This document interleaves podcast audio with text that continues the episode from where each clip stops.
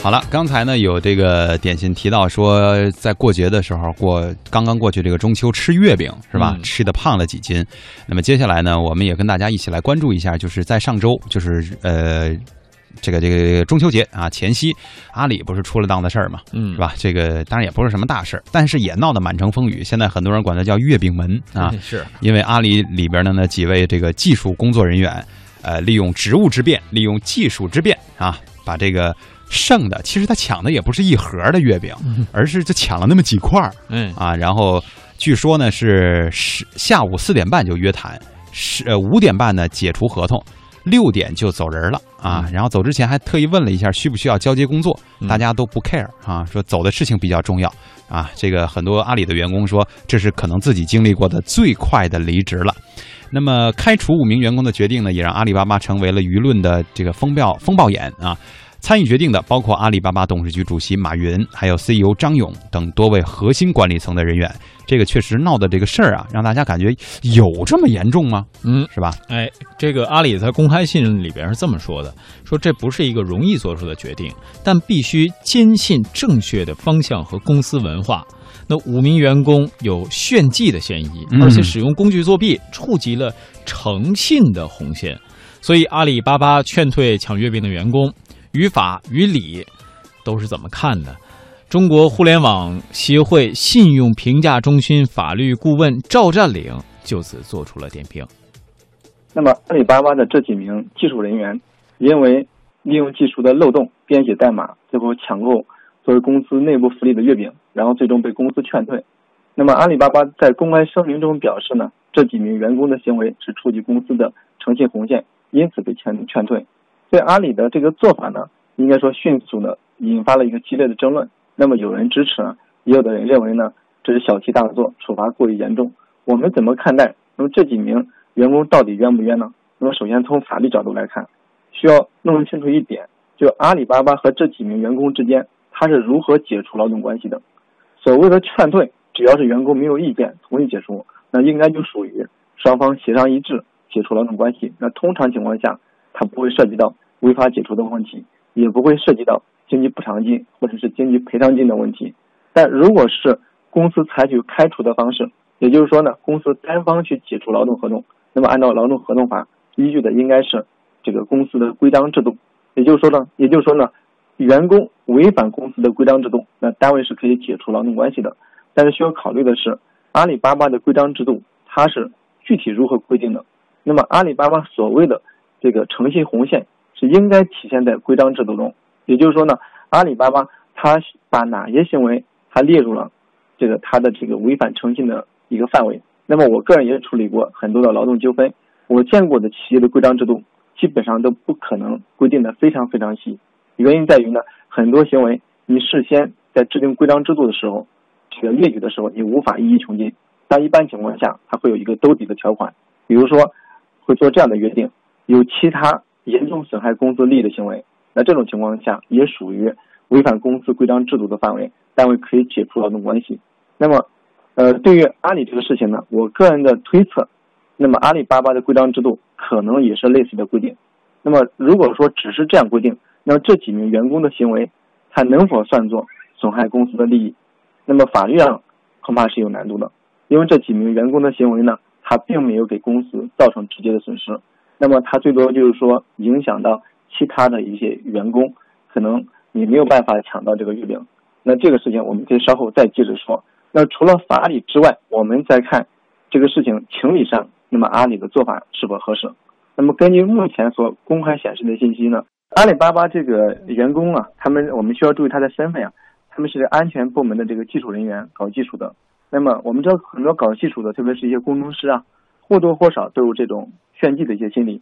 那么阿里巴巴他的回应呢，也也也做这样的一个说明，说疑似这个或者说怀疑他们也是在炫技。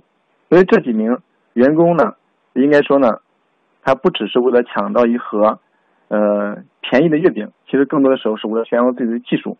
所以其实呢，我们知道有不少的黑客从事网络攻击的时候，也有类似的这样的心理在起作用。当然，这两者是不同的。黑客的网络攻击还涉嫌犯罪，那么阿里巴巴这几位员工的编写代码这个这种行为呢，与抢票软件类似，它主要是模拟人工的操作，那么不涉及到入侵这个计算机系统，那一般情况下谈不上涉嫌犯罪。所以，对于这些这样的一些炫耀技术的行为，我们能否简单的定性为是违反诚信？能否上纲上线到违反公司价值观的高度？那这些行为虽然是一个不妥的地方，但主观的目的无外乎是通过技术的手段插个队，甚至带有炫耀技术的成分。事后这些人呢，也表示没有没有要买这么多这个月饼这样的目的，而且实际上也没有给公司造成直接经济损失，只是部分影响到其他的员工，而且事后呢又采取了一定的补救的措施。所以我个人不太认同把这个行为上升到价值观的高度。但阿里巴巴这一次呢，迅速高效、严厉的处处理了这几名员工。那主要的目的，我想他可能还是要对内对外去宣示他们一再强调的诚信这一价值观。那这几名员工呢，应该说多少有些不幸，被认为触及了诚信的红线。可能从形式上，这个阿里采取了这种劝退的方式，那实质上，我想应该施加了不小的压力。这样的做法，那么难免被外界会认为企业过于强势，同时呢。这种做法呢，可能也会使公司丧失几名优秀的技术人员，甚至是负责人。那所以，在网上有人调侃说，阿里巴巴明年应该让这几名员工来设计他们这个内部抢购的功能。